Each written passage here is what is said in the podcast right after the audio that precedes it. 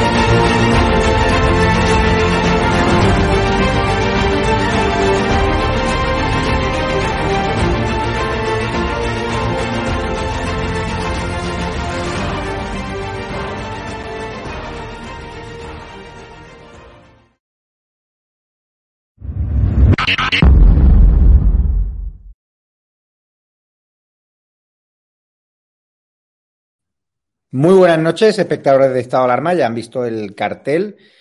YouTube nos ha vuelto a cerrar por decimoprimera eh, vez, una auténtica vergüenza, por una sección de Cristina Seguí, el CSI de ayer. Nos han retirado el vídeo, nos han eliminado el vídeo eh, porque consideran que los comentarios críticos que deslizó Cristina Seguí contra Ignacio Aguado y contra Inés Arrimadas, los dos ángeles caídos de Ciudadanos, podríamos decir, porque todavía no están caídos, pero le queda bastante poco a tener de los acontecimientos de los hechos, pues consideran que mm, Cristina Seguía acosó, ciberacosó a Ignacio Aguado y a Inés Arrimada. Es una acusación falsa como la que tuvo que enfrentarse Roberto Centeno ya en verano cuando YouTube no cerró el canal bajo la acusación de que habíamos ciberacosado a la candidata demócrata Kamala Harris. Hoy está, de hecho, Roberto Centeno con nosotros, que nos ha preparado un exclusivón. A mí me ha dado una pista. Estará Eduardo García Serrano, estará Benjamín López. Y hoy es un día frenético. Hemos organizado dos especiales. ¿Por qué? Porque la bomba saltaba poco antes de las 12 de la mañana. Conocíamos que Pablo Iglesias, vicepresidente del gobierno, huía de Moncloa para dar el salto a la Comunidad de Madrid para presentar su candidatura. Ya sabíamos que Podemos no tenía candidato.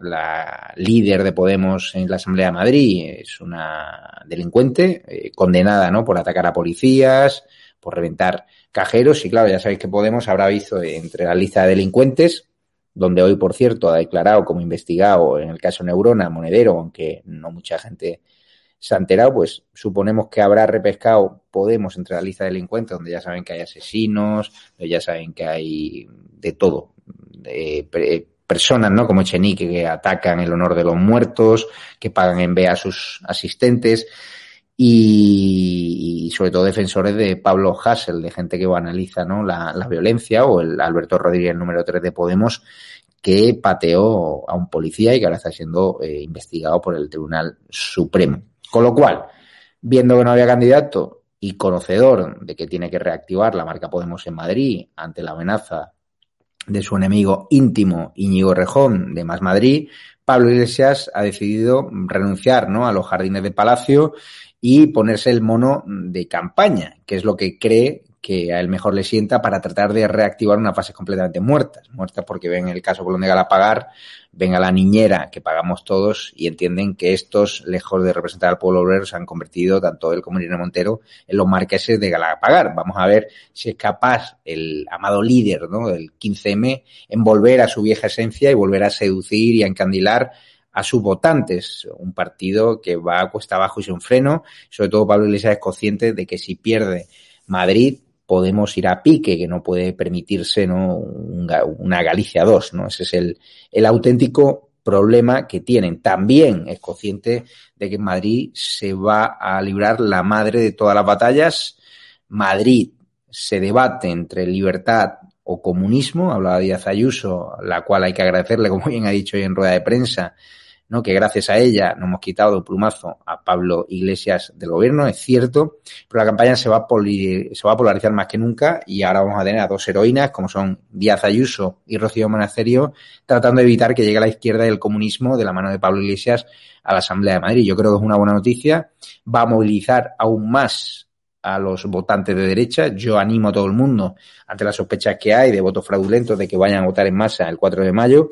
Nosotros vamos a representar esa defensa de la libertad. Vamos a darle muchísimo altavoz tanto a Isabel Díaz Ayuso como a Rocío Monasterio de Vox. Son nuestras dos apuestas. Creemos que es posible un gobierno conjunto. En el PP quieren una mayoría absoluta de solo Díaz Ayuso, pero yo creo que va a hacer falta Rocío Monasterio en la Comunidad de Madrid, a diferencia ¿no? de las generales.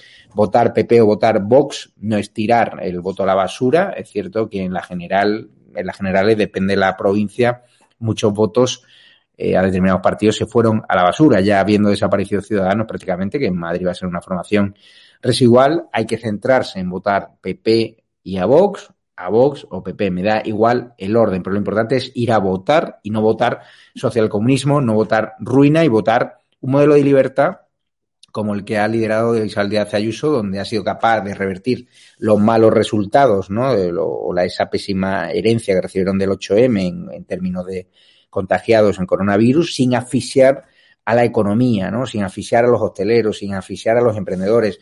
Y es todo un modelo que ya se estudia en toda Europa. Hoy vamos a hablar también, como digo, del caso Neurona, de ese caso que ha sido completamente silenciado. Hay muchos que se plantean que Pablo Iglesias pues se ha podido ¿no? beneficiar ¿no? o ha podido utilizar este día para silenciar el caso Neurona, que huele mal, huele mal. O sea, el monedero habla de que esa factura eh, falsa, presuntamente falsa, pues se debió a un error, pero que está claro que poco a poco el cerco judicial se va estrechando sobre Podemos y que tarde o temprano veremos a este partido completamente enfangado, pero ya con condenas serias. Voy a dar ya paso, por cierto, hay otra noticia, de Tony Cantó abandona Ciudadanos, una pena para la política valenciana, porque era el único realmente, ¿no?, que estaba, eh, creo que librando una batalla contundente o al menos con mucha repercusión mediática contra Chimo y compañía, y es una pena, pero veremos a ver si no va de ticket, ¿no? Con, con Isabel Díaz Ayuso, porque esa dimisión de la Asamblea de Valencia, del Parlamento, a mí me ha sorprendido, sobre todo una persona que esta mañana decía que iba a luchar, ¿no? Por levantar ciudadanos. Ha llegado la señora Inés Arrimadas, eh, que tiene muy poquita vergüenza, a ver si me cierran el canal otra vez, ha decidido eh, no dimitir, como hizo Albert Rivera con la cabeza bien alta y sinceramente se ha encargado un partido que lo fue todo en Cataluña y que era necesario. Pero está claro que un partido veleta, como sigue manteniéndose allí en Murcia, con una moción de censura que deberían haber retirado, no se merece absolutamente nada. Paso ya a saludar a Roberto Centeno, que debuta entre semana. Hola, muy buenas noches. Roberto, eh, ¿te puedes creer que nos han cerrado el canal por acosar a Aguado y a Inés Arrimadas?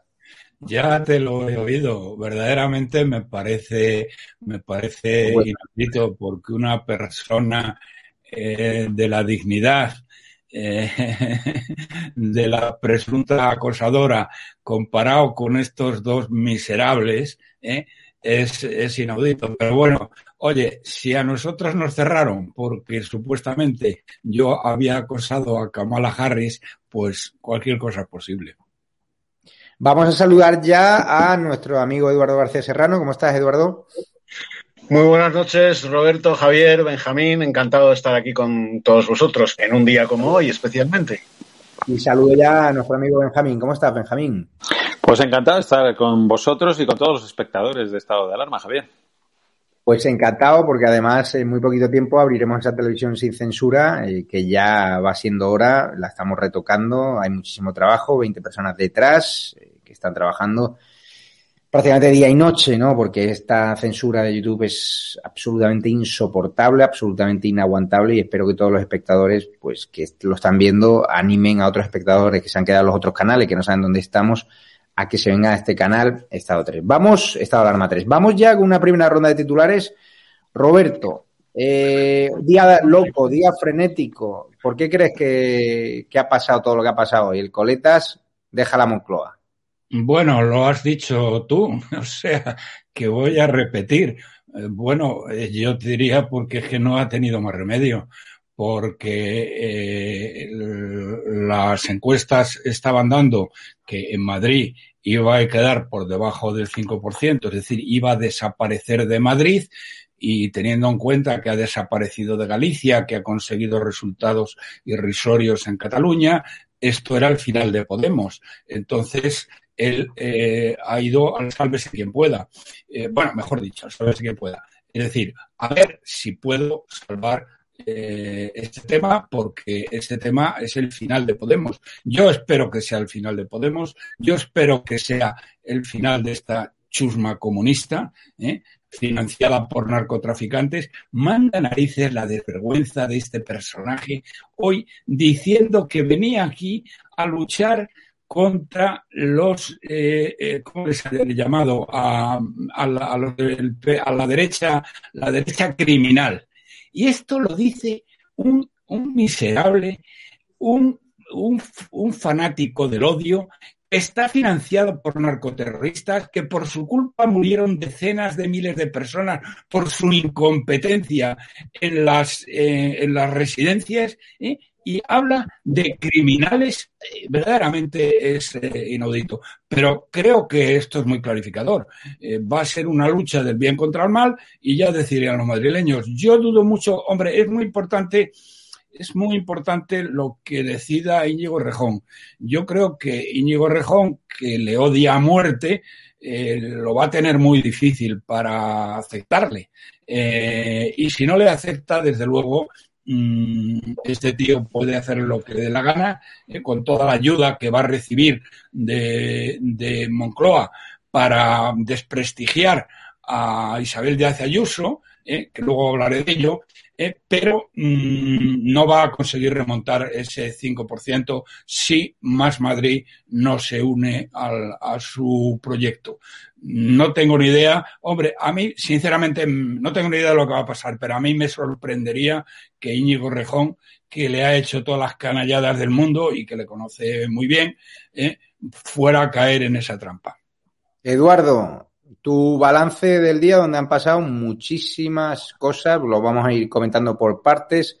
La dimisión de Tony Canto de Ciudadanos, la renuncia de Inés Arrimadas a marcharse donde tiene que ir, que es a su casa, la huida del Coletas a Madrid, la decisión ¿no? de, de Díaz Ayuso de cambiarse eslogan socialismo por comunismo. Un titular rápido, eh, voy luego con Benjamín y ya vamos eh, bloque a bloque eh, comentando lo que ha sido una actualidad, una jornada completamente frenética. Un titular rápido, no pasarán. El lema que el abuelo chequista de Pablo Iglesias se dedicó a garabatear por las paredes de Madrid, no pasarán, se va a volver contra ellos. ¿eh? Primero ese lema fue mentira porque pasaron, pasaron hasta la cocina y se quedaron 40 años en el, en el, gobierno y se va a volver contra ellos porque los que no van a pasar en Madrid, eh, gracias a Isabel Díaz Ayuso, a la agilidad con la que reaccionó Isabel Díaz Ayuso a la puñalada de Murcia, eh, van a ser ellos. Y tirando también de, su, de sus grafitis de la época, Madrid no va a ser la tumba del fascismo, sino que va a ser la tumba del comunismo. Eh, porque el Estado totalitario que ellos pretenden implantar en toda España, eh, necesariamente para implantarlo tienen que conquistar Madrid. Porque Madrid, ya lo decía el otro día, es el alfa y el omega de la política en España, por mucho que esto eh, les duela a los nacionalistas y separatistas periféricos. ¿eh? Todo empieza y termina en Madrid. Es así de simple, ¿eh? es así Está en Clausewitz, además. Bueno, pues Madrid va a ser la tumba del comunismo y yo, si me permites la expresión, bailaré sobre esa lápida. Bailaré sobre la lápida del comunismo de Pablo Iglesias, de Íñigo Rejón y de toda esta chusma que nace el 15M con el apoyo de muchas televisiones.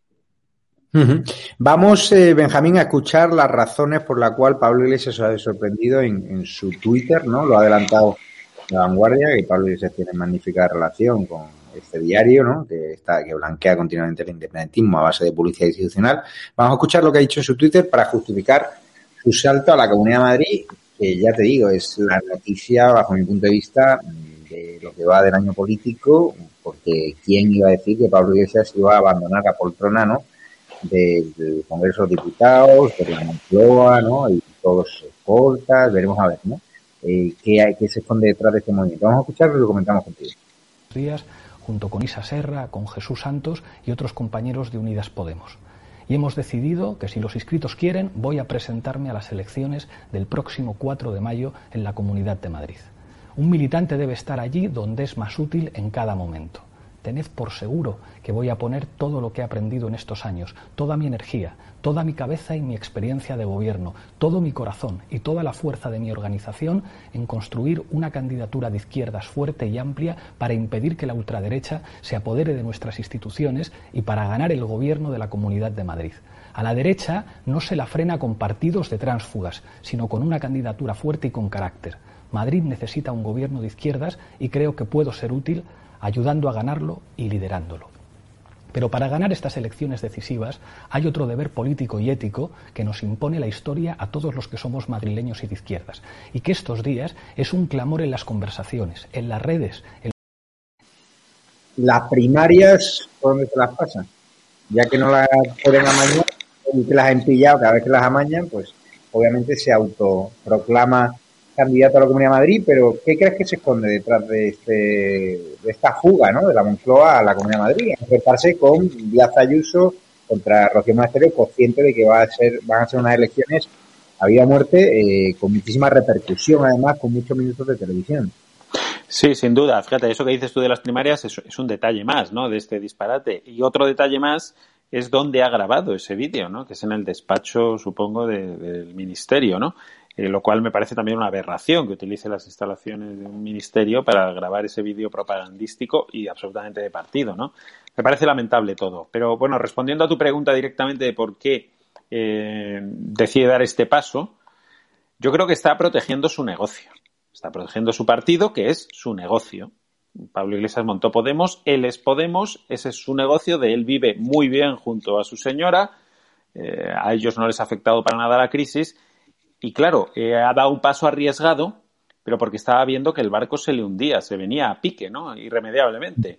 Además tiene el ejemplo de lo que ha sucedido en Ciudadanos, ¿no? Donde tras el descalabro de, de Cataluña ha entrado ya en la opinión pública la percepción y cuando la opinión pública tiene la percepción, sea real o sea forzada, pero el caso es que percibe eso, es muy difícil quitárselo. En el caso de Ciudadanos ya había percibido que el partido estaba en caída libre y si Podemos, después de unos resultados en Cataluña bastante cuestionables, después de no conseguir representación en Galicia, si se quedaba fuera, como decían las encuestas, de la Asamblea de Madrid, el batacazo era absolutamente eh, definitivo. Y yo creo que ha intentado parar el golpe con este movimiento que es arriesgado, porque ahora él pone la cara directamente en las elecciones de Madrid. Si fracasa en Madrid, es su fracaso personal y yo creo que el final prácticamente también de su carrera política, ¿no? Por lo tanto, yo creo que se juega mucho, pero en vez de quedarse de brazos cruzados a esperar a ver cómo el Titanic se hundía, pues ha, por lo menos ha decidido eh, intentar rescatarlo a última hora. Yo creo que tiene una misión dificilísima, pero si él consigue, no sé si ser el, más votado de la izquierda, que lo dudo, pero consigue por lo menos superar a Más Madrid, revertir los resultados. Hay que recordar ahora mismo en la Asamblea de Madrid más Madrid, Rejón, tiene 20 diputados, él tiene 7. Si consigue darle la vuelta a eso, de alguna manera habrá salvado algo los muebles, ¿no? Y vamos a ver, porque fíjate, es que esto, esto es una operación que no sabemos qué consecuencias va a tener. Veremos los resultados de Madrid, que yo creo que pueden marcar un poco el futuro de la política mm, nacional, ¿no? de, lo que ocurra en España. Porque eh, le ha roto absolutamente los planes a Pedro Sánchez, que yo creo que estaba diseñando la moción de censura de Murcia y la de Madrid, pues para acabar de debilitar a Pablo Casado, con un eh, Podemos también muy débil, con muchos problemas judiciales y muchos problemas en las urnas, convocar elecciones teniendo eso al PP debilitado y a Podemos débil también. Eso se le ha ido todo al traste y veremos a ver los resultados de Madrid de Díaz Ayuso, porque pueden dar un vuelco a todo el panorama político nacional. Va a estar, desde luego, muy interesante. Ahí se juega muchísimo, porque desde luego alguien va a poner el final a su carrera política en Madrid. No sé si será Ayuso, creo que no, eh, pero o, si será Pablo Iglesias, más bien creo que sí, pero desde luego alguien va a perder, creo, la cabeza política en estas elecciones. Sí, totalmente de acuerdo. Eh, Roberto Centeno no se le ocurre otra cosa a Pablo Iglesias que plantear como sustituta a Yolanda Díaz, la vicepresidenta del gobierno, que va a ser vicepresidenta, la ministra de Trabajo, va a ser vicepresidenta del gobierno. Esta que no ha pegado un palo al agua y ha anunciado que va a ser la candidata de Podemos a las próximas generales. Esta que va por la calle le insultan porque está claro que eso lo hay que preguntar a los trabajadores del SEPE o a las personas que están esperando ¿no? todavía cobrar determinados subsidios, que qué ocurre, ¿no? Es un auténtico desastre cómo está funcionando el Ministerio de Trabajo. ¿Te ha sorprendido su sustituta que no haya elegido a, Irene Montero a su mujer, dado su gusto por colocar a las mujeres que comparten morada con, con él? Bueno, a mí la verdad es que eh, tampoco tenía mucho donde elegir.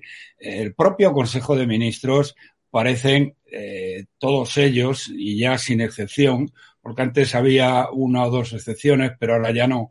Eh, parece que han salido una escombrera y esta verdaderamente ha salido de un basurero. Es un desastre total y absoluto. Pero mira, ¿qué quieres que te diga? Yo no quiero perder ni un segundo el hablar de esta indocumentada, que haga lo que le dé la gana. El señor Sánchez, increíblemente, se ha apresurado a, confirmarla como vicepresidenta, lo cual es un insulto a España y a los españoles, ¿eh? aunque no mayor eh, del que nos había propinado teniendo a este canalla eh, de amigo de narcoterroristas de, de, de, iglesias. Entonces, bueno, eh, simplemente eh, yo no le voy a dedicar ni un segundo y cuando hablemos de lo que me interesa y de lo que interesa a la gente, entonces sí que mm, eh, ensancharé mi turno. Pero no quiero comentar nada de esta Mindundi porque es una Mindundi, punto. Y las cosas que nos estamos jugando son infinitamente más importantes. Roberto tiene una bomba que la pasará a explicar en los próximos minutos cuando vayamos a hablar de nuestra querida Isabel Díaz Ayuso, pero fíjense, Eduardo García Serrano, lo vamos a comentar con él, el tremendo rapapolvo de la expodemita Teresa Rodríguez, de la pareja del Kichi, que ya la tuvo Inés Montero, fíjense lo que le dedica a Pablo Iglesias. A mí, a bote pronto, ¿eh? Em, acaba de salir la noticia. Lo que me da la impresión es que Pablo Iglesias tiene serias dificultades para comprometerse al 100% con las tareas que quiere asumir. Haber hecho, repetir elecciones en este país para conseguir una vicepresidencia tercera de un gobierno del PSOE. Haber generado la posibilidad de que Vox se convierta en tercera fuerza política de este país, que yo creo que es la irresponsabilidad más grande que ha cometido Podemos y Pablo Iglesias en sus decisiones políticas. Haber repetido las elecciones de 2019 para darle a Vox, y lo sabíamos por la encuesta, la posibilidad de ser tercera fuerza política en el Congreso de los Diputados. Haber hecho todo eso solamente para ser vicepresidente tercero de un gobierno del PSOE y aburrirse algunos meses después desde mi punto de vista, lo que trasladan es la idea de que algunos están en política por apetencias e impulsos. Me parece de una falta de madurez adquirir la responsabilidad de ser vicepresidente, además con tareas respecto a las personas más vulnerables de este país, es decir, la vicepresidenta, vicepresidencia de Asuntos Sociales, de, Bienestar Social, eh, y haberse aburrido tan rápido para dar otro paso a otra aventura política, desde mi punto de vista denota una enorme inmadurez. Y una enorme inmadurez que, insisto, nos ha llevado a haberle facilitado a la extrema derecha el camino del crecimiento en nuestro país. Que esa es la responsabilidad más grande que yo le imputaría a Pablo Iglesias y su dirección. Gracias, José Manuel Morante, nuevo miembro de la comunidad de YouTube, en el botón de unirse. También tenéis en el canal 3 esta comunidad. Eduardo, la ha visto muy sosegada, muy tranquila. Teresa ha sufrido muchísimo a, los Ceausescu de, Podemos. ¿Por qué crees eh, que Pablo Iglesias ha decidido dar este salto? Algo se tiene que esconder, es decir, él sabe que es una apuesta arriesgada de si él comete eh, eh, un fallo en la campaña y se descalabra, ¿crees que ya lo veremos directamente fuera de la política, volviendo a la universidad, o, intentará otra estratagema? ¿Crees que eh, realmente la Comunidad de Madrid acaba la carrera política de Pablo Iglesias o tendrá un plan B? Y si crees también que Podemos va ya saltado por los aires. Estamos viendo a Teresa Rodríguez y seguro que habrá los militantes que estarán flipando, ¿no? Bueno, eh, para empezar, suscribo de la cruz a la fecha lo que ha dicho eh, Teresa Rodríguez, eh, con, una elegancia inesperada en ella, por militar donde milita, pero le mm. han faltado añadir un par de razones más. le ha tachado de vago, le ha tachado de inmaduro, le ha tachado de irresponsable, todo eso lo es, pero además, además, Teresa Rodríguez, te ha faltado añadir que, además de todo eso, es un cobarde y un sociópata. Porque siendo ministro de Asuntos Sociales, ¿eh? Eh, tenía bajo su responsabilidad las eh, residencias de ancianos durante la pandemia, que se convirtieron en mataderos de ancianos. Bueno, pues este miserable, como bien le califica Roberto Centeno, este sociópata, pues no tuvo la dignidad de su cargo de acudir a visitar esas residencias de ancianos, ni siquiera para hacerse una foto y abrir un telediario, de acudir a las residencias de ancianos cuando los ancianos españoles morían a chorros en la pandemia en las eh, residencias que tenía bajo su responsabilidad de gobierno. ¿Por qué ha dado este paso? Yo estoy absolutamente de acuerdo con lo que ha dicho Benjamín. Podemos se desmorona. Cada convocatoria electoral para Podemos en los últimos tiempos ha sido un desastre absoluto.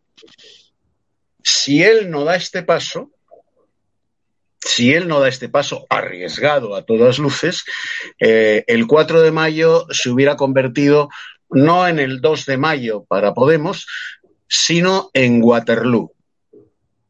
Podemos mm. hubiera desaparecido en Madrid. Y ahora juega una carta, juega una carta muy peligrosa, que es la de tratar de hacer eh, cucamonas, manitas y comerse los morros, como ya se los comió en cierta ocasión, a Íñigo Errejón. Pero claro, la proporción es absolutamente desproporcionada, valga el retruécano. Íñigo Errejón tiene 20 escaños, Podemos tiene 7. ¿eh? ¿Vas a encabezar tú, si finalmente Errejón se alía contigo, vas a encabezar tú una lista electoral con un partido que te triplica en escaños? ¿Va a consentir eso Errejón? Que el cabeza de lista sea el que es la cola del ratón con siete escañitos y yo tengo 20 y te voy a dejar a ti que seas el cabeza de lista? Vamos, ni el número dos. Con esta proporción tendría que ir en la mitad de la lista. Si es que los inscritos, como dice Pablo Iglesias, aprueban que sea el candidato, que esa es otra. Porque este es un chulo bolchevique, no tiene media bofetada, ni intelectual ni de las otras, pero es un chulo, es el macho rojo, decide presentarse, encabezar la lista de Podemos en las elecciones de Madrid, sin ni siquiera haber consultado a las bases si quieren que sea él el candidato. O sea, es todo tiranía comunista en estado puro. Tiranía comunista en estado puro. Él sigue considerando a Errejón pues, pues su chico de los recaos, el chico que le, que le llevaba los papeles en los mítines de la, y en las asambleas de la Facultad de Ciencias Políticas y que le hacía las fotocopias. Pero resulta que Errejón tiene 20 escaños y Podemos tiene 7 escaños en la Asamblea de Madrid. Si desde luego Íñigo Errejón traga con eso, se alía con Podemos y le da la cabecera de cartel a Pablo Iglesias, es que es bastante más tonto de lo que uno puede suponer en base a la célebre pregunta del gran Sazatornil. Oiga, joven, ¿usted es tonto porque es comunista o es comunista porque es tonto? Vamos a escuchar la reacción de nuestra querida presidenta de la Comunidad de Madrid, Isabel Díaz Ayuso, que sin duda está en plena forma y cuando una política está en plena forma como ella, pues le salen titulares tan grandiosos como este. Vamos a escucharla. Cuando te llaman fascista, sabes que lo estás haciendo bien. Ese no tiene que fallar. ¿Te lo han llamado a ti alguna vez? A mí todos los días. Pues entonces nada, estás en el lado bueno. Pero no, a mí es que en el lado bueno de la historia, a mí digo. me toca un pie lo que me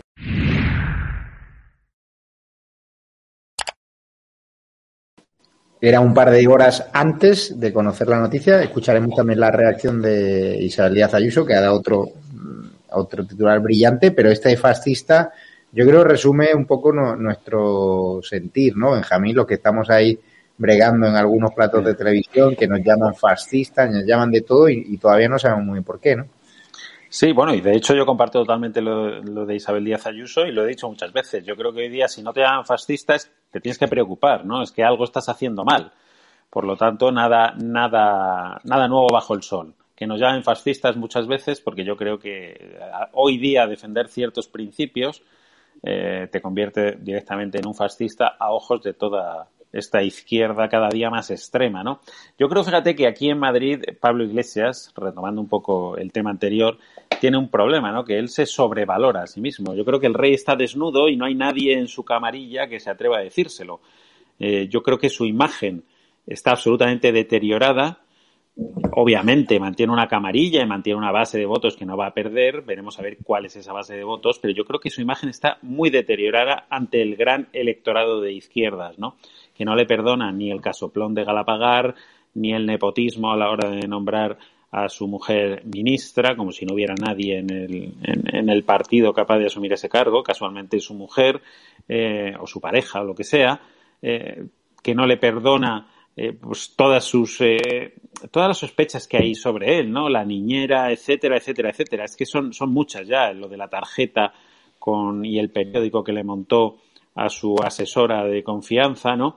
Eh, todo esto yo creo que cala, ¿no? Cala o va calando poco a poco y él tiene la credibilidad que tiene ya, incluso delante de muchos de los que en un día pudieron votarle.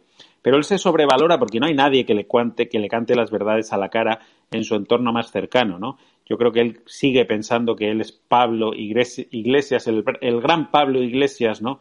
Que, surgió en las elecciones europeas y que tiene ese tirón popular. Yo creo que está muy lejos de la, de la realidad.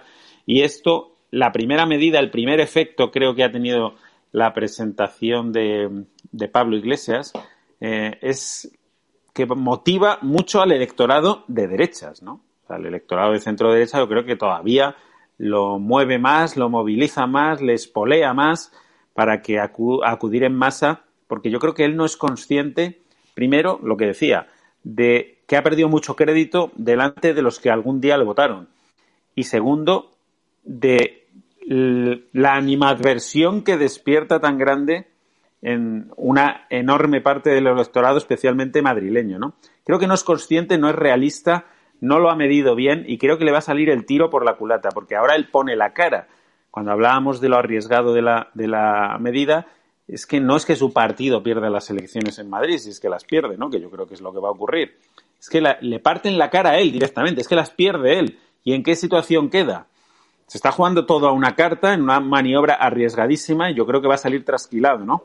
Pero de momento eh, ha movilizado mucho, creo, y va a movilizar mucho el voto de la derecha, que ve una oportunidad de oro efectivamente para cortarle definitivamente la cabeza a este personaje. Y luego no sé en la izquierda si esto favorece de alguna manera eh, las expectativas que pueda tener la izquierda, ya me refiero como bloque, ¿no? Porque al final son tres partidos que se van a dividir el voto de la izquierda. No creo que haya nadie del centro hacia la derecha que vaya a mover un voto hacia Pablo Iglesias.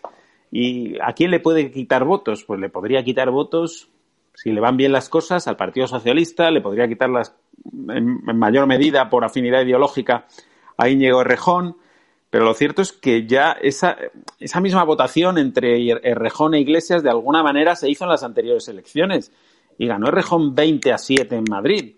No sé qué le lleva a él a pensar que esta vez puede ser diferente cuando en medio ha habido un montón de escándalos, un montón de sospechas, un montón de incoherencias por su parte, el chalé, la niñera, etcétera, etcétera. Eh, vamos a ver lo que pasa, pero yo creo que Pablo Iglesias a la desesperada se está jugando toda una carta y que no le va a salir. Vamos a escuchar otro de los titulares grandiosos que ha dado Isabel Díaz Ayuso y va a llegar el momento del gran exclusivón que nos prepara Centeno, titular que dio Isabel Díaz Ayuso, nada más enterarse de que el Coletas lo vamos a tener que soportar en Madrid. Tenemos que luchar entre todos para que sea la tumba del comunismo, eh, Madrid, la tumba del podemismo, de Pablo Iglesias. Vamos a escucharlo, lo comentamos con Roberto Centeno y ya nos cuenta la exclusiva que tiene entre manos. Bueno, pues ahora voy a cambiar el lema de campaña y pasará a llamarse Comunismo Libertad. Y eso sí, España me debe una, que hemos sacado a Pablo Iglesias de la Moncloa. Es una persona afín a independentistas, al entorno de ETA, ha estado actuando siempre contra la Comunidad de Madrid y los intereses de todos los ciudadanos, ha fomentado y cree vivamente en la expropiación, en la ocupación, en la intervención de la empresa, en boicots o, por ejemplo, en ataques desmedidos contra Isabel Zendal, fomentando huelgas y, sobre todo, quemando las calles de Madrid, como hemos visto en las últimas semanas, que es el primero que lo ha alentado y jaleado.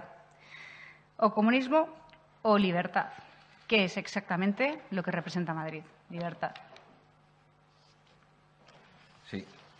Eh, hemos encargado a la Abogacía General el estudio del recurso ante la decisión de la ministra de Sanidad eh, como orden comunicada en el Consejo Interterritorial de Salud Pública y hemos decidido como Gobierno eh, recurrirlo por dos motivos fundamentalmente. Desde el punto de vista jurídico, porque creemos que estamos de nuevo entre una orden ilegal, eh, tal cual la que en su momento comunicó el ministro Illa, puesto que carece del consenso que la ley exige al eh, haber votado en contra la Comunidad de Madrid y haberse abstenido la Comunidad de Cataluña.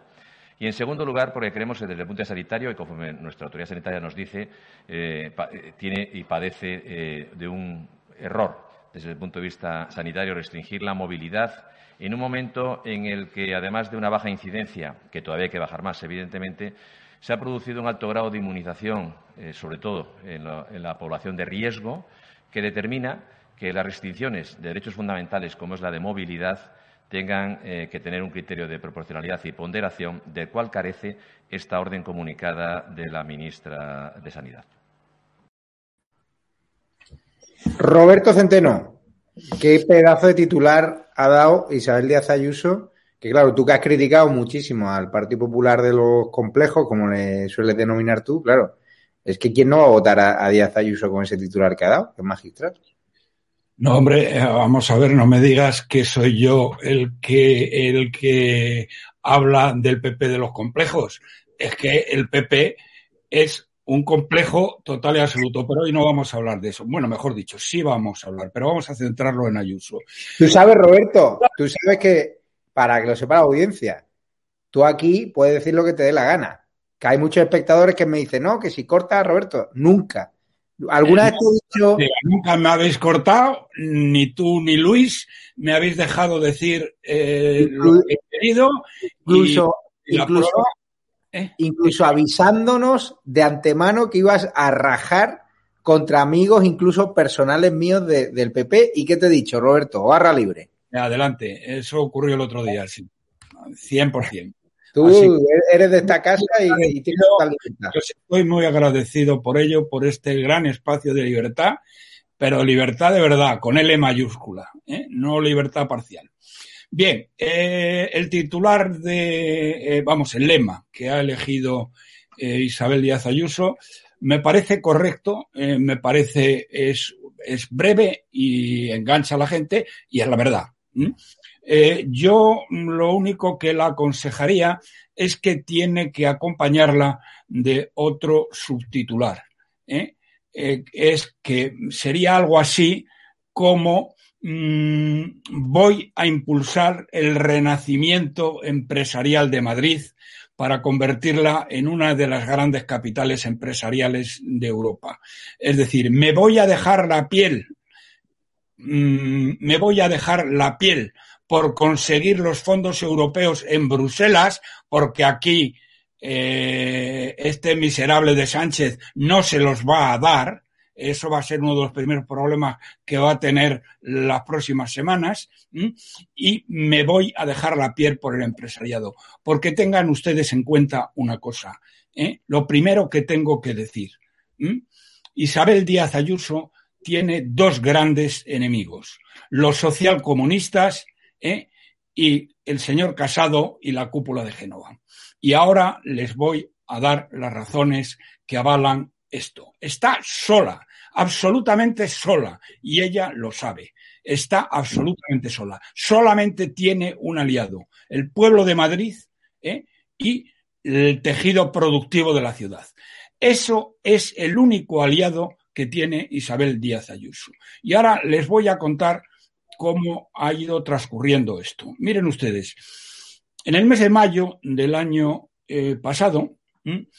Un íntimo amigo mío, que por cierto se presenta ahora y le deseo toda la suerte del mundo eh, como candidato a rescatar las cenizas de Ciudadanos en Madrid, que es de Ciudadanos, él forma parte de Ciudadanos, ¿eh? Eh, Bermejo, Juan Carlos Bermejo, mm, él eh, le había disputado las primarias al, al, gran líder y había sacado un 20%, que teniendo en cuenta que se las disputó al aparato, era un, fue un resultado muy digno. Bien, pues en ese mes de mayo él me comentó, dice, mira, eh, la gente, amigos que tengo en la Comunidad de Madrid, me están diciendo que eh, Aguado y Garrido, pero sobre todo Aguado, está negociando con Fray Gabelondo y con Moncloa que le han ofrecido la presidencia y que él está dispuesto a dar el paso. Además, en el caso de la Comunidad de Madrid, basta con tres personas. Hubiera bastado, mejor dicho, con tres personas. ¿eh? El traidor Aguado, el traidor Garrido y un amigo de los dos. Con eso hubiera sido suficiente. No tiene nada que ver con las matemáticas de Murcia, para nada. Bien, eh, el tema me pareció gravísimo. Yo no tenía, gracias a Dios, porque no tengo ningún interés de tener conocimiento con este Mindundi, eh, eh, de, con Casado, pero un amigo mío, mmm, uno de los grandes empresarios del siglo XX, Luis del Rivero, presidente de Sacir Vallehermoso, eh, un empresario a la altura de Claudio Boada, de Rafael del Pino, de Entre Canales, etcétera, sí que era amigo de eh, Casado.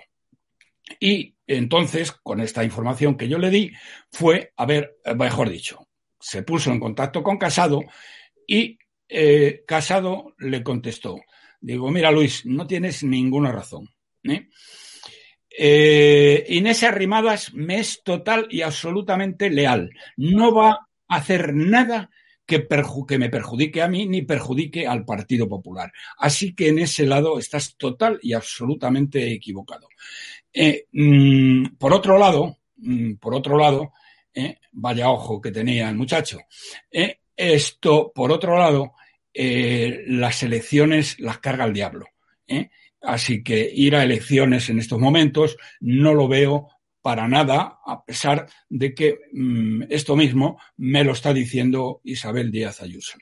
Isabel Díaz Ayuso, que sí que ha sido leal hasta el último instante, ¿eh? le venía diciendo y le venía advirtiendo de la traición que estaban consumando estos tíos, porque además lo hacían abiertamente, es que les daba igual. Despreciaban tanto a Isabel ¿eh? Que le daba lo mismo, se reunían con el fray Gabilondo, iban a Moncloa, en fin, hacían lo que les daba la gana.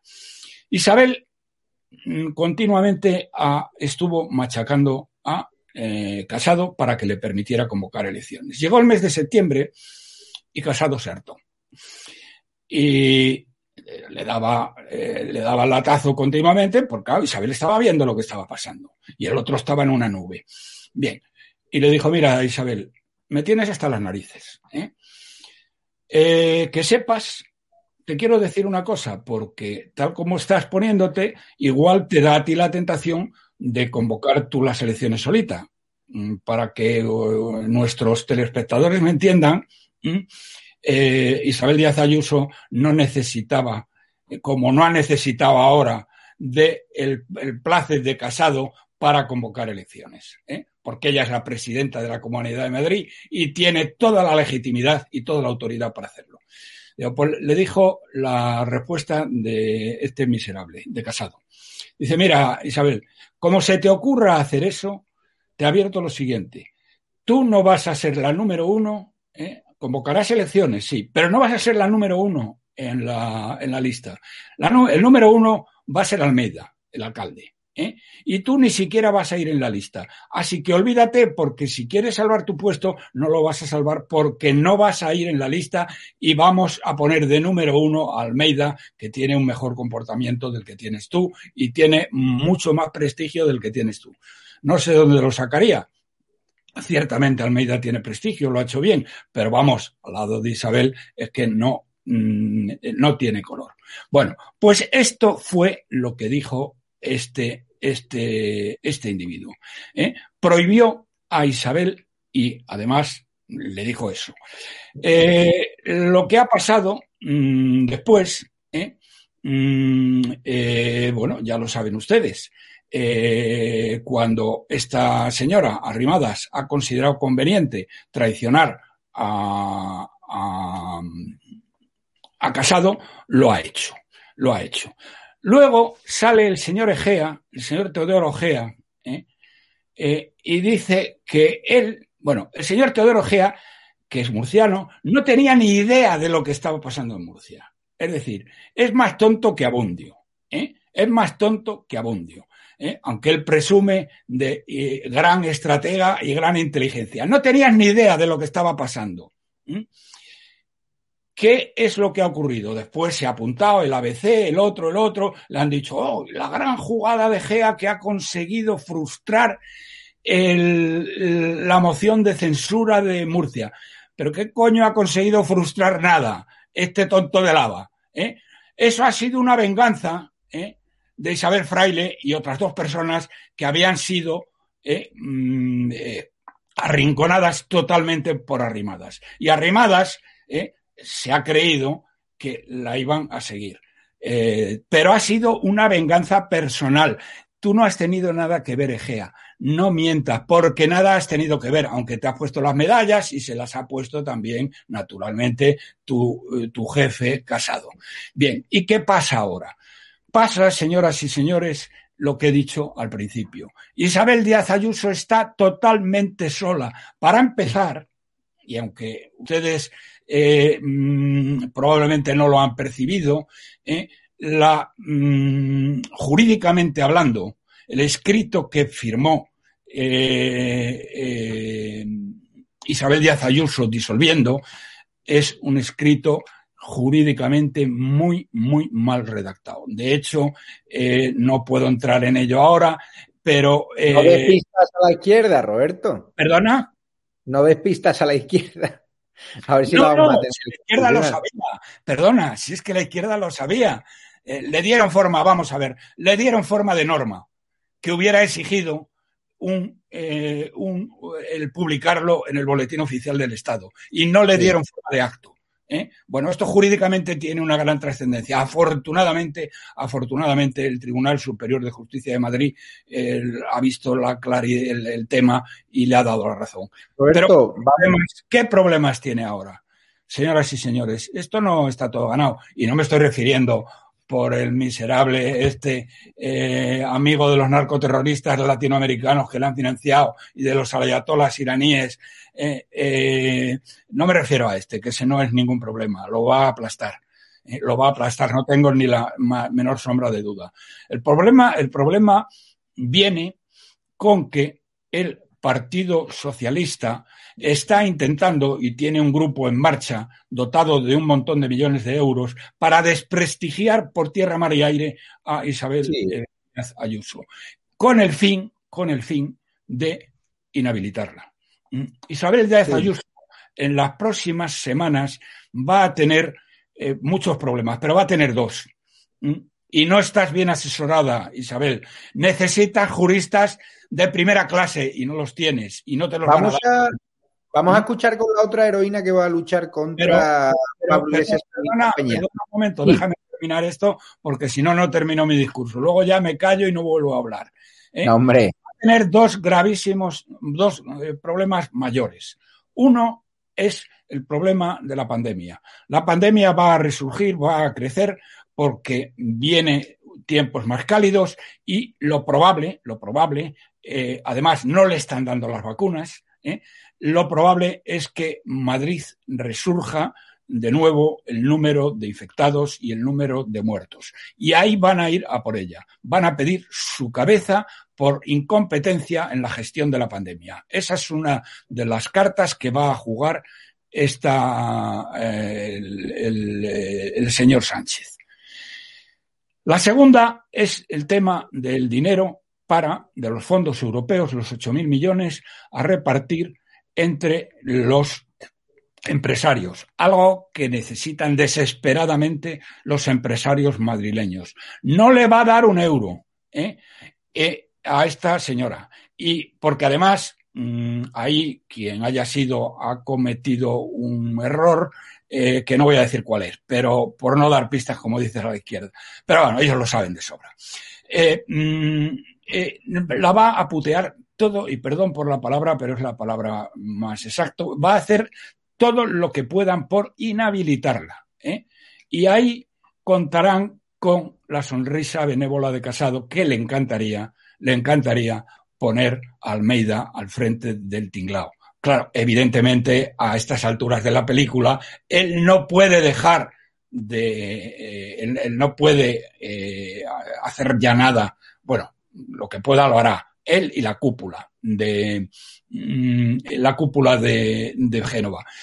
Eh, que bueno, que han hecho todo lo que han podido por cargarse a Isabel de Díaz Ayuso. No nos olvidemos. No lo voy a hablar ahora, pero otro día, si queréis, lo hablamos. Bien, entonces, estos dos temas, pandemia y reparto de fondos, van a ser dos cartas que van a jugar esta gente y que van a culpar a Isabel Díaz Ayuso. Es decir, le van a decir a los empresarios madrileños, no tenéis el dinero por culpa de Isabel Díaz Ayuso. Isabel, tienes que ir a Bruselas, tienes que remangarte y tienes que ir a Bruselas y exigirlo. ¿eh? Te voy a, presentamos a, la gente allí se hace falta. Y ya no digo más. Te voy a hacer una pregunta, pero que me vas a contestar en el siguiente turno. ¿A quién vas a votar? Que la audiencia lo quiere saber. No me la contestes ahora, en el siguiente turno. ¿A Díaz Ayuso, a Pablo Iglesias o a Rocío Monasterio? Vamos a escuchar a Rocío Monasterio precisamente lo que ha dicho hoy en el programa de Ana Rosa. Como no tenemos las imágenes, ponemos foto fija y el audio. No es un fallo de realización de nuestro amigo Ricardo. Vamos a escucharla. El gobierno se ha dado cuenta que Vox va a gobernar en Madrid. Nosotros en Vox somos expertos de combatir a los comunistas. Si algo de algo sabemos es de sacar a comunistas del gobierno. Y va a ser fenomenal tener esta batalla en Madrid, porque le vamos a ahorrar a los españoles luego ir a unas elecciones nacionales donde tengamos un Pablo Iglesias con alguna posibilidad. Vamos a acabar con el comunismo. Es muy sencillo. En estas elecciones vamos a acabar con el comunismo en Madrid y en toda España. Porque si algo sabemos, y desde luego en Vox lo tenemos claro, es que el voto que más les duele a Sánchez de Iglesias es el voto a Vox. Y está muy bien que el señor Iglesias se digne a bajar de, de su chalet de Galapagar porque vamos a tener una batalla muy interesante en Madrid, nos vamos a divertir y les vamos a colocar donde tienen que estar, ¿eh? que es fuera de las instituciones. Eduardo García Serrano. Eh, Rocío Monasterio mm, tiene una difícil papeleta, porque es cierto que Díaz Ayuso ha adquirido una gran repercusión, con mucha valentía, es muy querida en la Comunidad de Madrid ¿qué crees que va a hacer, eh, que van a hacer los madrileños? Porque son dos muy buenas candidatas, pero es cierto que Vox a nivel nacional, pues eh, se enfrenta, ¿no? Contra líderes que no son tan contundentes, pero es que Rocío Monasterio, o sea, si te dicen que Díaz Ayuso es de Vox, te lo crees, porque el discurso que ha hecho Díaz Ayuso tiene más que ver con Vox que con el Partido Popular. ¿Tú qué vas a hacer, si se puede decir? ¿Vox o, o sea, Monasterio o Ayuso? No, no, yo votaré, yo soy un abstencionista vocacional, eh, he votado dos veces en mi vida, eh, voté en el año 78 uh, no a la Constitución y no me equivoqué en vista de a dónde nos ha traído esa Constitución.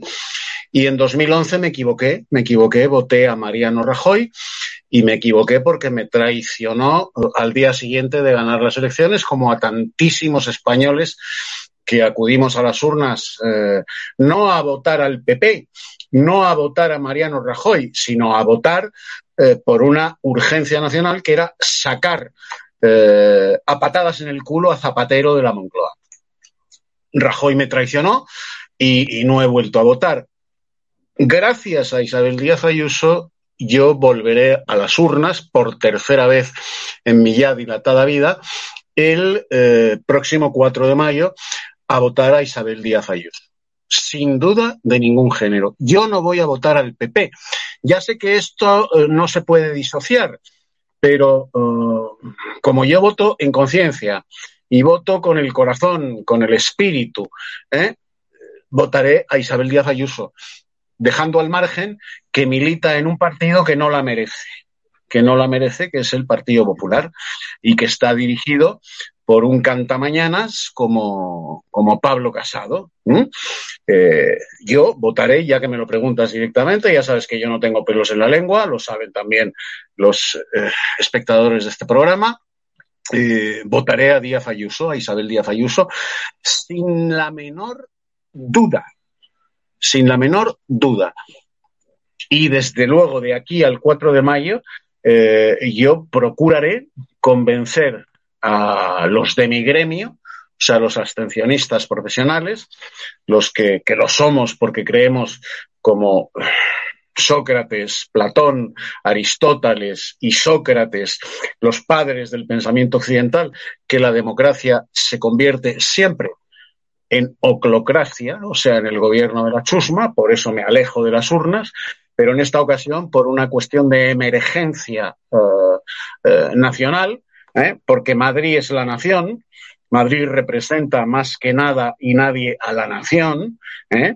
Eh, por una cuestión de emergencia nacional acudiré a las urnas a votar a Isabel Díaz Ayuso con las dos manos, con las dos manos. Está, Eduardo, está el chat que arde. No has dejado indiferente tu confesión. Te vas a equivocar por segunda vez, te dicen. Eh, qué decepción, otros te lo aplauden, pero no hay, no hay término medio, Eduardo. Bueno, yo es que no soy de términos medios. No, te honra, por eso estás aquí. Vamos a escuchar al alcalde de Madrid que se burla de, de Pablo Iglesias y lo comentamos con Benjamín. El nivel de desesperación que tiene por salir en los titulares, derivado de la irrelevancia tope de absoluta que tiene en el gobierno de la nación, hace que se tenga que plantear este tipo de cuestiones. Pero Pablo Iglesias, candidato, mayoría absoluta de Isabel Díaz Ayuso, segura. ¿Temen que pueda disputarle las elecciones a Isabel Díaz Ayuso? ¿Que le pueda disputar las elecciones a Isabel Díaz Ayuso? No, no, no, ni mucho menos. Yo creo que las expectativas electorales de Podemos son las que son, obviamente, que Pablo Iglesias es el político con peor valoración de España en el gobierno y eso lo debería hacer reflexionar acerca de sus posibilidades aquí en una contienda electoral como la que va a haber en la Comunidad de Madrid, pero desde luego creo que con Pablo Iglesias ya el lema no es socialismo o libertad, sino comunismo o libertad. Así que mejor para Isabel Díaz Ayuso. Benjamín, mayoría absoluta Isabel Díaz Ayuso con Iglesias, ahora es más fácil de conseguir esa mayoría absoluta. Bueno, en la anterior intervención apuntaba, no sé si a mayoría absoluta, pero desde luego que sí que tiene un efecto clarísimo, creo yo, la, presencia en estas elecciones de Pablo Iglesias, que es movilizar todavía más el voto de, de la derecha y del centro derecha, ¿no? No sé si aglutinarlo en Isabel Díaz Ayuso o no, probablemente ahí juega a su favor el sentimiento del voto útil, ¿no? Porque fíjate, eh, se pone, se pone ahora mismo la oportunidad ante los madrileños y antes en Twitter con, con un amigo tuitero, pues lo veníamos a, decir y a discutir, que claro, decía, ¿hasta cuándo se puede uno empadronar en Madrid para votar el 4 de mayo, no? Claro, decía, no me extraña porque tenéis envidia de los madrileños, y lo entiendo perfectamente, de que tienen la oportunidad de ir el 4 de mayo a las urnas y cargarse definitivamente al coletas de un plumazo, dejar tocado a Sánchez con una derrota que les cueza eh, y dejar tocado en general a toda la izquierda, ¿no? Y al tinglado este que ha montado que ha montado Sánchez con los podemitas. Claro, la oportunidad es de oro, la oportunidad es absolutamente de oro, ¿no? Y yo creo que eh, todavía espolea más la presencia de Pablo Iglesias en ese cartel electoral a los votantes del signo contrario, ¿no? Al final lo importante, es verdad, se vote a quien se vote, es que sume la derecha. Eh, porque lo, lo, otro sería, y fíjate lo bien que ha reaccionado Ayuso, lo, lo, rápida que está, tú decías que cuando un político está en forma que le salen los titulares, y es verdad, ¿no? Porque mm. eso de, voy a cambiar el eslogan de socialismo o libertad a comunismo y libertad, es que ha sido así de rápido y decir, España me debe una por echar a Pablo Iglesias. Yo creo que está inspiradísima ahora mismo Díaz Ayuso, se siente fuerte, sabe que la, o cree saber que la jugada le, le ha salido bien, eh, ha sido audaz, ha descolocado completamente el tablero, ha dado un golpe de mano tremendo, ha descolocado a Sánchez, a Redondo, que van por la vida pensando que lo pueden tener todo atado y bien atado y al final, fíjate, esto les ha sacado completamente del carril ¿no? que tenían ellos pensado. Vamos a ver, pero al final es que es verdad, que es que la oportunidad es de oro para cortarle la coleta a Pablo Iglesias. Vamos hoy con otra de las noticias del día, con la dimisión de, Tony Cantó, Vamos a ver el vídeo, lo estamos preparando. Roberto, ¿te ha sorprendido? La dimisión de Tony Cantó, no, no me ha sorprendido. Lo siento porque era la única persona que en Valencia se enfrentaba a este indocumentado que está hundiendo la ciudad. ¿eh? Eh, pero no, no, no me ha, no me ha sorprendido. No sé si es mm, eh, lo mejor que podía haber hecho porque ha dejado a los valencianos un poco huérfanos, pero no, porque lo, el tema de el tema de Rimadas es que es muy gordo. Está, hay que ver, fíjate, esta mujer que era una buena parlamentaria, porque era muy buena parlamentaria, Inés Arrimadas, y ha sido un desastre tal desde que la pusieron al frente del chiringuito que es que no hay por dónde cogerlo. No hay por dónde cogerla. Yo no entiendo. Eh, realmente es un caso clarísimo del que la han elevado a su nivel de incompetencia absoluta, porque de una gran parlamentaria ella no debió dejar nunca Cataluña eh, a pesar de todo, y debió buscar otras alternativas manteniéndose ella de, de lideresa en Cataluña. Pero lo ha pagado muy caro y lo va a pagar con la irrelevancia porque está, está muerta políticamente total y absolutamente. Yo no sé cómo no tiene la dignidad de que tuvo su jefe ¿eh? De, eh, de dimitir que cometió unos errores también tremendos, pero bueno, por lo menos tuvo la dignidad de dimitir a tiempo. Y esta ni siquiera. Vamos a escuchar a Tony Cantó explicando sus razones, razones que lamento porque sin duda es un gran activo y espero que se lo replantee y que pueda formar parte de las listas o del PP o de Vox a la Comunidad de Madrid porque le preocupa mucho. Lo comentamos con Eduardo García Serrano. Yo quiero acabar diciendo que obviamente dimito de esta ejecutiva que ahora me voy a ir en cuanto pueda en unas horas a Valencia y que entregaré mi acta de diputado. Y también quiero decir algo, o mandar un saludo muy afectuoso y mucho cariño a los afiliados y a los cargos de este partido que se dejan la vida y que no merecen tener un gobierno del partido que no asume ninguna responsabilidad. Y un recuerdo para un afiliado al que yo le tengo mucho cariño y por quien estoy aquí, que es Albert Rivera, que yo creo que dio una lección de cómo se comporta un señor que realmente sabe lo que es la política y que por desgracia es una lección que muchos de los que están ahí dentro parece que no han tomado nota. Eduardo, mensaje durísimo contra Inés Arrimadas, una pena la salida de la política de Tony Cantó, que llega a decir que iba a hablar con su representante para volver cuanto antes a su, a su vida profesional, a su vida en el cine, las series. Pero lo de Inés Arrimadas no tiene nombre. Ha tratado de hacer un cortafuego echando al cuadrado y el espejo. Son sus personas de confianza, pero la moción frustrada de Murcia estaba dirigida por ella, por Ábalos y por Moncloa. Claro, es que, eh, vamos a ver, mm, mm, eh, la traición mm, se paga cara siempre.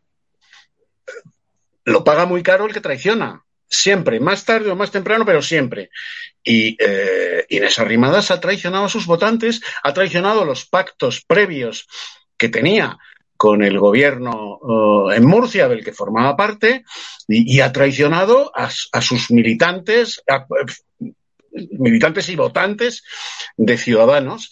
Y Tony Cantó, pues, pues es un hombre decente. Además de un, de un tipo inteligente, es un hombre decente. A carta cabal, ha hecho lo que hacen los hombres decentes. Supongo que lo que ha dicho a puerta cerrada en la reunión de hoy es mucho más duro de lo que eh, ha expresado ante los periodistas, evidentemente, con ese gesto de desdén y de absoluto desprecio, muy elegantemente escenificado, hacia los que están ahí dentro, según ha dicho. Estoy convencido que lo que ha dicho dentro es mucho más duro de lo que le hemos escuchado ante los periodistas, que como tú muy bien dices, Javier, es durísimo. Pero claro, claro es que Inés Arrimadas ha demostrado a banderas desplegadas que es una traidora que no busca más que su propio beneficio político sin importarle absolutamente nada a quién traiciona y cómo los traiciona. Y la jugada le ha salido mal porque no le podía salir bien. No le podía salir bien. El estratega que ha diseñado esta operación es un tuercebotas. Un tuercebotas de libro. Hmm. Roma sí, sí. no paga traidores, eh, eh, pero el traidor sí tiene un sueldo, que es este, es este. Y desde luego, si Inés Arrimadas tuviera, y lo digo en el sentido más moral de la expresión, tuviera un mínimo de decoro, un mínimo de decencia, un mínimo de vergüenza torera, hoy se habría ido. Hoy se habría ido, habría, habría entregado los arreos del poder en Ciudadanos a la Ejecutiva Nacional y se habría ido. Es lo único con lo que podía despedirse de una forma medianamente decente. Pasará a la historia de la indecencia política española, que por, por cierto tiene más nombres que eh, las extintas páginas amarillas. Arrimada ha intentado salvar a sus afines ampliando su núcleo duro, pero la desbandada de Ciudadanos al PP, iniciada por Fran Hervías, el exsecretario de Organización de Ciudadanos, que estoy seguro que está detrás de la operación de, Murcia, el que ha ayudado a Teodoro García Gea a, a frustrar ¿no? esa moción de censura inefable de Ciudadanos que quería llevar ¿no? a Ciudadanos al gobierno, pactado con el PSOE, ¿no? con el proyecto de la corrupción, cuando el líder del PSOE en Murcia está investigado por corrupción, o cuando Ciudadanos gobierna Melilla con un condenado por corrupción como es Aberchan. Resulta que seis destacados miembros de Ciudadanos Álava se pasan al PP de Iturgay. Yo estoy recibiendo llamadas, ya lo dije el otro día, de cargos de militantes de Ciudadanos que se quieren ir ya o a su casa o al Partido Popular. ¿Cuánto le queda a Ciudadanos, Benjamín, de vida? Yo creo que ya la opinión pública ha percibido que Ciudadanos es un partido en caída libre y de eso no te salva ni la caridad, ¿no? Eh, quizás hoy tenían una salida, que era la dimisión de Arrimadas y convocar, pues, un congreso extraordinario para elegir a un nuevo líder. Quizás Tony Cantó podría haber, no sé si dado un nuevo aire a ese partido. Otra dirección, desde luego, la de Arrimadas está absolutamente quemada después de esta monumental metedura de pata, ¿no? Que pasará a estudiarse, yo creo, en los libros de texto de lo que no hay que hacer en política, ¿no? Eh, Arrimadas al final ha sido víctima de Sánchez, de los cantos de Sirena de Sánchez, que le, le enseñó, le puso el poder a, al alcance de la mano en Murcia.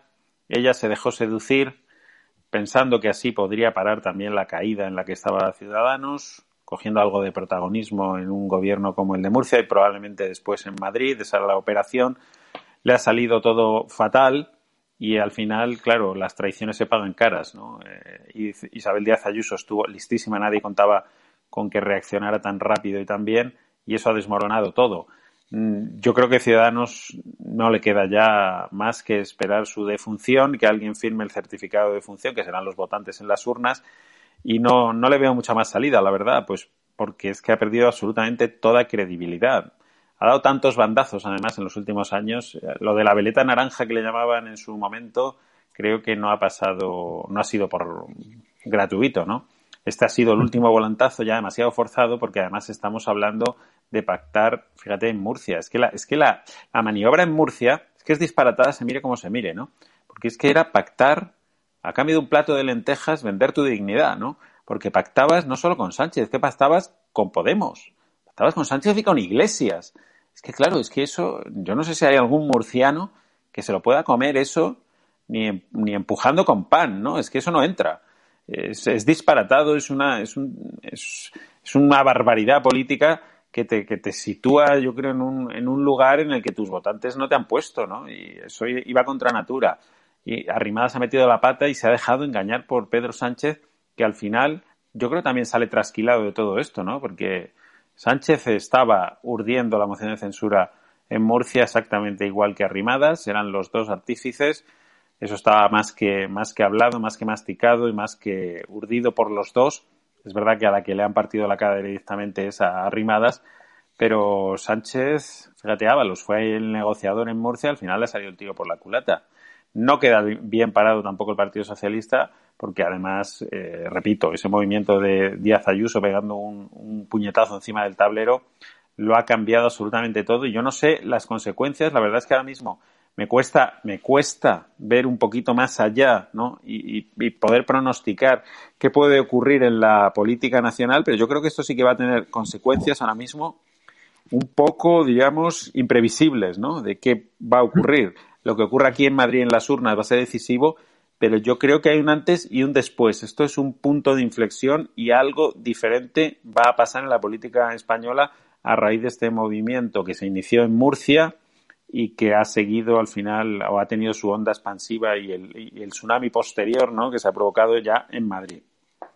Toda la actualidad política frenética no nos va a hacer despedir del programa sin hablar eh, Roberto Centeno, aunque sí que pido brevedad, de Monedero, que ha ido hoy a declarar ¿no? al juzgado por esa presunta factura ¿no? Eh, falsa en la factura de Neurona, la consultora ¿no? que vincula a Podemos con las narcodictaduras. Es cierto que este titular, las imágenes de su llegada a los juzgados no la verán en televisión española prácticamente, ni en la sexta, pero es una auténtica vergüenza que este tema eh, haya pasado completamente desapercibido por ese golpe de efecto de Pablo Iglesias. ¿Cómo va a acabar esto? ¿Veremos a Monedero en, en prisión en algún momento? Hombre, vamos a ver, vamos a ver. Eh, todo depende. Y digo todo depende de quién lo juzgue. Eh, si es el Supremo, desde luego que no. Eh, Monedero es absolutamente obvio que él ha trabajado para las narcodictaduras más sanguinarias de Latinoamérica y ha percibido una buena remuneración por ello. Igual que Zapatero. Zapatero, mm, la cifra que se baraja por parte de la oposición venezolana a Miami es que se ha llevado entre 6 y 7 millones de dólares por ser mm, en la práctica el ministro de Asuntos Exteriores, inspectore de este canalla criminal de Maduro. Bien, eh, entonces esto depende de quién le juzgue. ¿Y por qué digo que si el Supremo le tiene que jugar.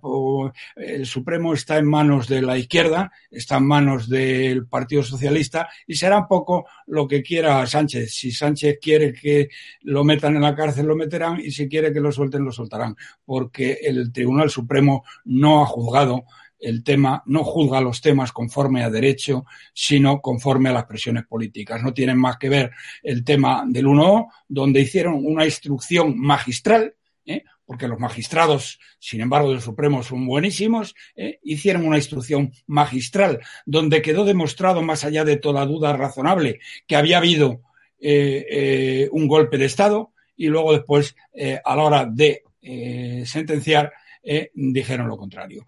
Pero sí quiero mm, dedicar una cosa a Monedero. lo que pasa que le ha contestado muy bien Carlos Cuesta.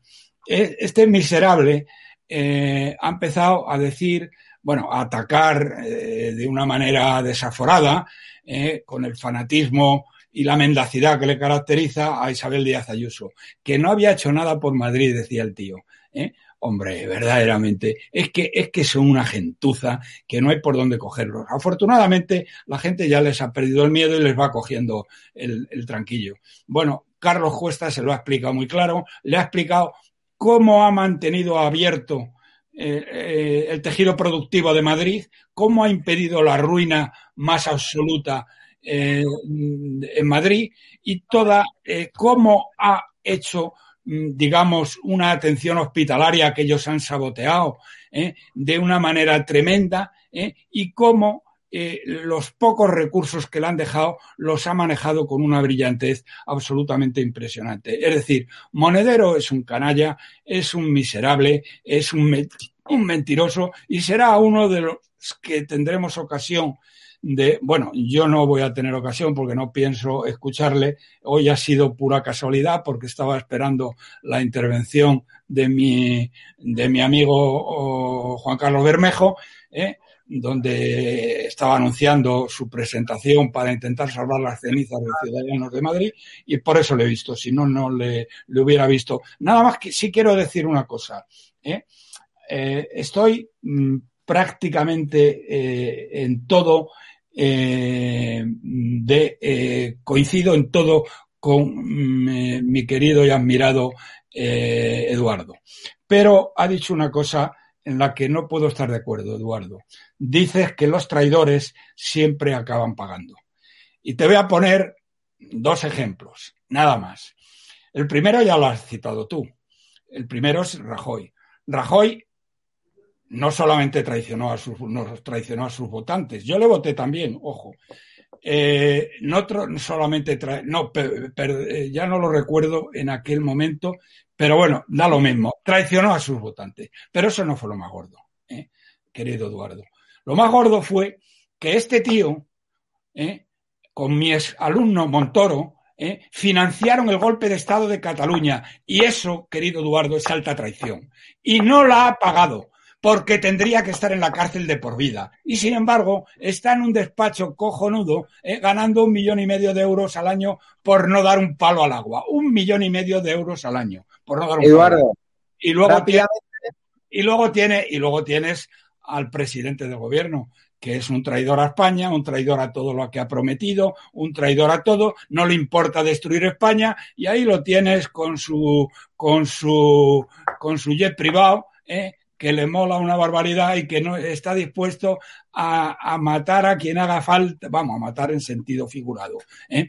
Mm, Está dispuesto a traicionar lo que haya que traicionar ¿eh? Eh, con tal de seguir ahí. Y dudo mucho que lo vaya a pagar. Y esos son, son dos ejemplos. Te podría decir otros muchos. don Roberto Centeno, muchísimas gracias por no me ibas a preguntar a quién iba a votar. Ah, sí, aquí vas a votar. Y ya te despido. Ya Mira, encima. he votado, he votado siempre, eh, he votado siempre a Vox y tengo la mejor opinión, eh, bueno, de su candidata eh, por Madrid.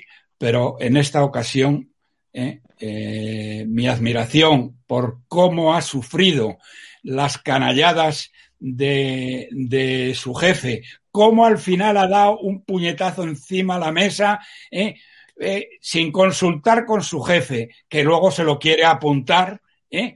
y que esta vez no la has podido echar, como habías dicho, y poner en la lista al alcalde de Madrid, de primero en la lista. Esta vez no lo vas a poder hacer, ¿eh? porque te, te. Yo voy a votar a Isabel Díaz Ayuso. Y lo siento Venga. mucho porque en el resto de las ocasiones, desde luego, votaré a vos. Y digo más, digo más. Eh, eh, hay una cosa que lo digo con un gran dolor en el alma, porque soy consciente de que esto que Isabel va a hacer por casado, que no se lo va a agradecer jamás, ¿eh? sino todo lo contrario, en el momento que pueda la apuñalará, va a evitar, probablemente, va a retrasar, mejor dicho, el sorpaso de Vox en toda España. Pues Roberto Centeno, muchas gracias. Eduardo, estamos ya al límite de tiempo y Benjamín, un titular sobre lo de Monedero y, titular de cierre para Benjamín. un delincuente eh, todavía en grado de presunción, un delincuente bolchevique, al que yo le deseo, le deseo exactamente lo mismo que él desea a el rey Juan Carlos. Exactamente lo mismo, en el mismo grado eh, y con la misma intensidad. Pues, pues muchísimas gracias, don Eduardo García Serrano y Benjamín. Un titular sobre lo de Monedero, ¿no? Que él dice que ha sido un error, ¿no? Lo de las facturas falsas, errores, ¿no? Como su regularización fiscal, a la cual a él la izquierda no le martiriza como nuestro querido rey Carlos I, pero lo mismo. No se lo cree nadie, absolutamente nadie se cree que eso pueda ser un error. Pero bueno, eh, Juan Carlos Monedero es la mano que mece la cuna, es uno de los personajes más siniestros que hay en España. Y simplemente para terminar, te recordaré el refrán castellano que dice que a cada cerdo le llega su San Martín. Muy bien, Benjamín, gracias a todos los espectadores de Estado de Alarma, que a pesar de la censura, estamos en términos de audiencia muy bien, a pesar de que somos un canal, el canal 3 donde muchos espectadores ni siquiera se han enterado de que estamos en este canal 3. Es muy importante que los que estéis en grupos de chat, WhatsApp, Telegram o en chats de otros youtubers, le digáis a la gente, ¿no? Que estamos en estado de alarma 3, que no nos hemos ido de vacaciones, que podría decirlo. Nos ha cerrado YouTube y ya dentro de dos semanas volveremos. Nos ha cerrado YouTube, hemos apelado por la por criticar ¿no? a Ignacio Aguado, por criticar a Inés Arrimada y por hacer lo que están haciendo millones de españoles, no creer en los veletas de ciudadanos. Yo ya les dejo con un murciano encabronado, gracias a los miembros de la comunidad YouTube, a Patreon, a los que nos hacen donaciones a través de la cuenta eh, PayPal o la cuenta bancaria Ibercaja ES 722085 9298 7803 3043 1954. Esta donación es fundamental para que podamos mantener ese bicho que hemos creado, que es la televisión sin censura, que en las próximas semanas va a ser eh, estrenada y que estamos retocando, ¿no? Los últimos flecos para que disfruten una experiencia sin censura, en libertad y que es necesaria, porque en esta plataforma está claro que hay debates que no podemos tener. Si ya no nos dejan criticar aguado y arrimadas, pues apaga y vámonos. Por cierto, han cancelado también las vacunas de AstraZeneca. Nosotros en la sección del doctor Carlos Fernández, del doctor Patron, hemos venido hablando, ¿no? De, lo que nos cuentan de, del asunto de las vacunas. Nos ha mandado un vídeo que lo publicaremos en breve en, o bien en la, en la web de estadoalarmatv.es, donde os podéis registrar precisamente la newsletter para estar en contacto con vosotros para cuando nos cierran YouTube y compañía, para tener el contacto, las noticias de la televisión sin censura y para que sepáis dónde estamos cada vez que nos cierran. Os doy las gracias, os dejo ya con un murciano cabronado y con Hugo Pereira. Luego daremos el vídeo de Cristina Seguí por el cual nos han cerrado el canal dos semanas, el canal oficial, estado de alarma, con lo cual después del murciano lo verán en la web estadoalarmatv.es. Muchas gracias, gracias por el apoyo y me voy al sobre que hoy he tenido un día agotador. De, a las 7 de la mañana, después de recorrerme la ruina de las fallas de Valencia, me he ido a Barcelona. Un juicio, ¿no? De aquella CDR, ¿se acuerdan que me agredió y que me rompió el móvil? Pues el juicio ha quedado visto para sentencia. Ya les contaré el resultado que ha habido pero bueno, ya ha reconocido los hechos y, vamos a por todas. Cualquiera que agreda a un periodista de estado de alarma, le denunciaremos y le llevaremos donde tiene que estar, ante el juez y, si es preciso, a la cárcel. Un abrazo fuerte, os quiero.